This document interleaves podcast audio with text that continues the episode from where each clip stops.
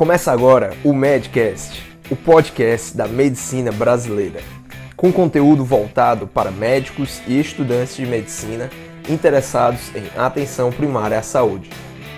O Medcast é uma produção da Núcleo MD, organizado pelos médicos Daniel Coriolano e Roberto Maranhão, o Bob.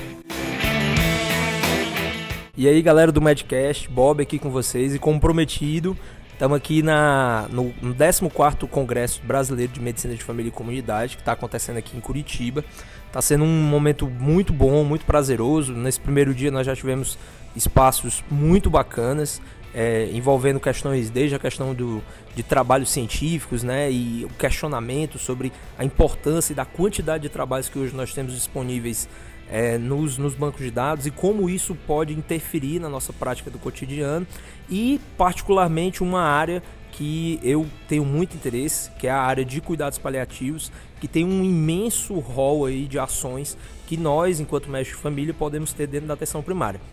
E é dentro desse contexto, mais especificamente falando da abordagem do luto, que eu estou aqui com o André Silva, que é membro da Sociedade Brasileira de Medicina de Família e Comunidade e acabou de, de, de, apresentar aqui uma oficina sobre luto na atenção primária, só que com uma, toda uma abordagem é, que eu queria, que a gente queria bater um papo aqui com ele. Então eu pedi para o André se apresentar, um, se apresentar aqui para vocês, tá certo? E aí em seguida eu vou questioná-lo aqui algumas coisas.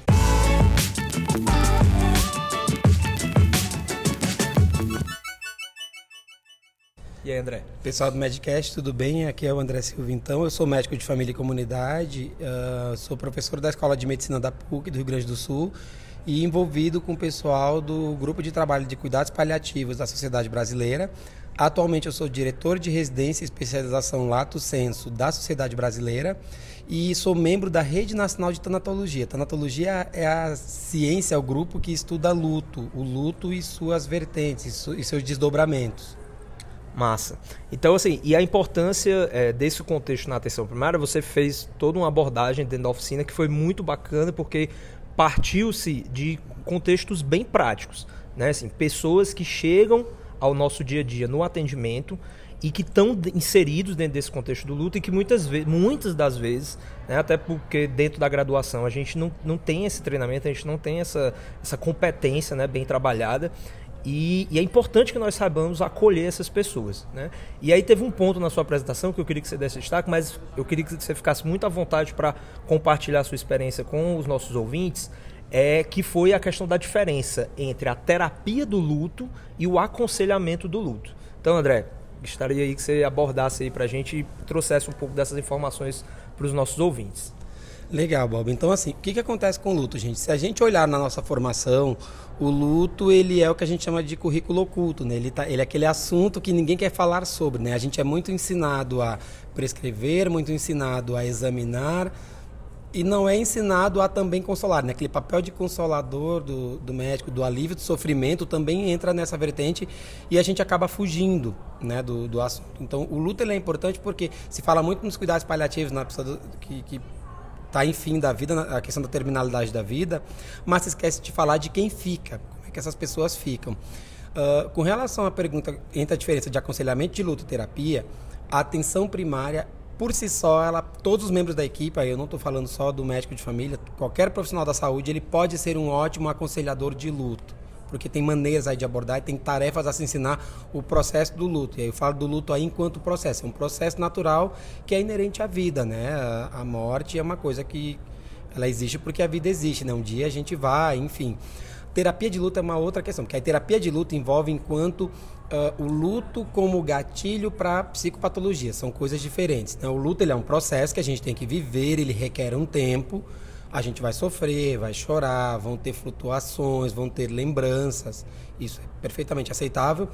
Mas a terapia do luto é, envolve uma outra questão, que é quando a pessoa já tem, às vezes, uma predisposição, tem um humor basal mais deprimido, e acaba que precisa ser encaminhada mesmo para fazer um tratamento. Quando o luto está muito. ele está atrapalhando a sua vida social, né? Quando uh, o foco sai do mundo, do, do, porque tem muita coisa da culpa no luto, né? Assim, do, eu poderia ter feito alguma coisa. Quando passa para mim, eu sou errado, eu tenho problema, e a pessoa às vezes começa até com coisas mais sérias como ideação suicida, Aí é que é importante realmente ter uma aproximação com o terapeuta de luto, né? Geralmente é o pessoal da psicologia que faz isso muito bem, existem terapeutas de luto que trabalham bem com isso. Está muito em voga até nas empresas funerárias terem psicólogos que fazem a terapia de luto. Para dar, esse suporte para a família.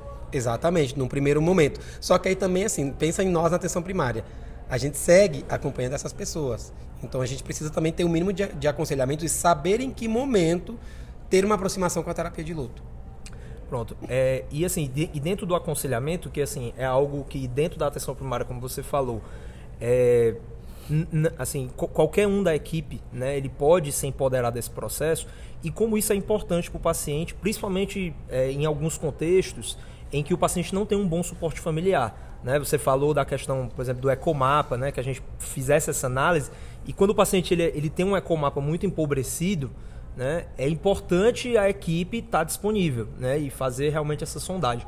Mas assim, mas apenas assim para os nossos ouvintes poderem entender esse aconselhamento, né, que seria uma competência é, é, comum, né, poderia ser até do agente comunitário de saúde, uhum. né? Como é que ele poderia ser feito assim na prática? Como é que se traduz esse aconselhamento? Bom, como eu tinha falado antes, né, o luto ele é um processo. Então não é uma coisa que vai, não é uma feridinha que vai fechar e sarar, porque a pessoa partiu, né, como eu, eu falei na própria oficina, né, o, o, amor e o luto, né, o amor e a perda são faces da mesma moeda. A gente sofre com uma perda porque a gente ama, tem apegos, né? A gente gostava, gosta do nosso pai, gosta da nossa mãe, marido, mulher, enfim, amigos. Então uh, o que acontece é que, uh, por ser um processo, uh, é possível se fazer acompanhamento desse processo ao longo do, do tempo. Assim, ao longo do tempo. Ao longo do tempo, com coisas simples, às vezes até o silêncio, né? Eu falei na oficina em silêncio, e o silêncio às vezes é importante. Tem dois pontos chaves, né? Que, três eu diria, que um, que o processo ele é muito individual, né, que são três pontos importantes, que sabe cada um tem a sua dor e por mais que eu me ponha empático, tal, eu jamais vou sabe, talvez saber o nível da dor porque tem é a morte específico da pessoa, né? Tem a questão de significados, quem era o qual é o significado daquela morte, as circunstâncias da própria morte. Então isso é uma coisa complicada quando é repentina, quando não é, isso muda. E aí eu tenho que levar em conta essas variáveis, né? O segundo ponto uh, envolve a questão do do segmento enquanto uh, por, é um processo, como eu disse. E um processo, ele se acaba elaborando, não se elimina, né? Porque a pessoa segue viva nas memórias. Então, a gente faz esse acompanhamento mais de perto, uh, dando suporte, né? Não é, um, não é uma coisa assim tá, do tem, tipo... Envolve a questão da escuta, né? De você estar tá disponível. Exatamente, tem que estar tá muito aberto. E, e, e, aquela coisa, é, é, literalmente o ombro amigo, sabe? Às vezes é só o ombro. A pessoa uhum. precisa só o ombro e precisa só do choro. Choro é terapêutico, gente. Eu acho que no luto não tem por que se, se abstrair a coisa do ai, não chora, do vai ficar tudo bem, como eu falei, que é uma inadequação em luto. Luto é um processo, precisa ser vivido. Ele precisa ser acompanhado no sentido de cuidado como cuidado integral da pessoa. Perfeito. Né? Mas uh, vai além, assim, é de, é de lembrar mais do que tudo da experiência da pessoa. Uh, e aí, claro, acompanhar a questão do ponto gatilho, que pode ser o luto também um ponto gatilho para coisas mais sérias. mais sérias. Mas enquanto tristeza, enquanto lembranças, enquanto sonhos, enquanto ah, eu ouvi a voz da pessoa, isso vai acontecer. Uhum. Isso é passível de acontecer. E o nosso papel é dar suporte, o silêncio terapêutico, a permissão do choro. Uh, acompanhamentos mais seguidos, se a pessoa acha que o sofrimento dela está intenso, porque aí tem aquela questão do a minha dor é maior, uhum. né? a minha dor é importante, e a gente tem que falar, olha, eu estou aqui, eu estou entendendo que tu estás com dor, estás sofrendo.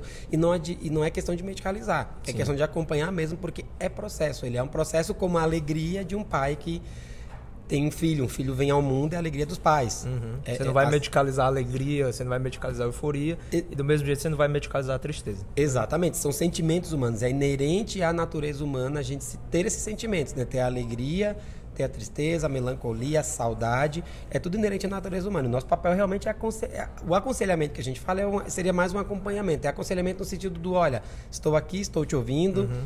meu ombro está aqui para o choro e vamos conversar, eu posso tirar dúvidas, uh, enfim, esse é o nosso papel. Maravilha. André, obrigado. Eu acho que é, tanto você quanto as outras pessoas que eu vou ter a oportunidade de estar conversando aqui no Congresso, eu acho que o grande objetivo é incentivar é, esse, esse, esse aumento das nossas competências e saber, acima de tudo, que nada é impossível da gente fazer desde que a gente tenha em mente os atributos da atenção primária, o método clínico centrado na pessoa, que todos eles envolvem muito é, os aspectos. Eu, particularmente, tenho um interesse muito grande de cuidados paliativos, né? Então, é, termino inclinando um pouco mais para esse uhum. lado. Mas, enfim, o congresso está muito rico, gente. Então, é, acho que hoje ainda vou tentar fazer a entrevista com o Rodrigo, né, no aspecto da comunicação e as mídias. E muito obrigado. E depois eu posso deixar o teu contato também, o e-mail, né? De, porque aí quem quiser entrar em contato para tiver mais interesse, se aprofundar nessa área, pode de repente estar tá acessando você ou até mesmo o grupo de trabalho da, da sociedade. Boa, tá bem, é. não. A gente fica à disposição e tem, tem uma vasta bibliografia, porque tem muitas nuances do luto, né? Luto em criança, luto por suicídio, tem várias nuances que uh, tem bibliografia específica para se conversar e acompanhar. E no grupo de trabalho, sim, a gente segue a exposição e eu deixo contato aí para você, sim. Tá bom. Obrigado, um abraço. Obrigado. Termina aqui mais um Madcast, uma produção Núcleo MD.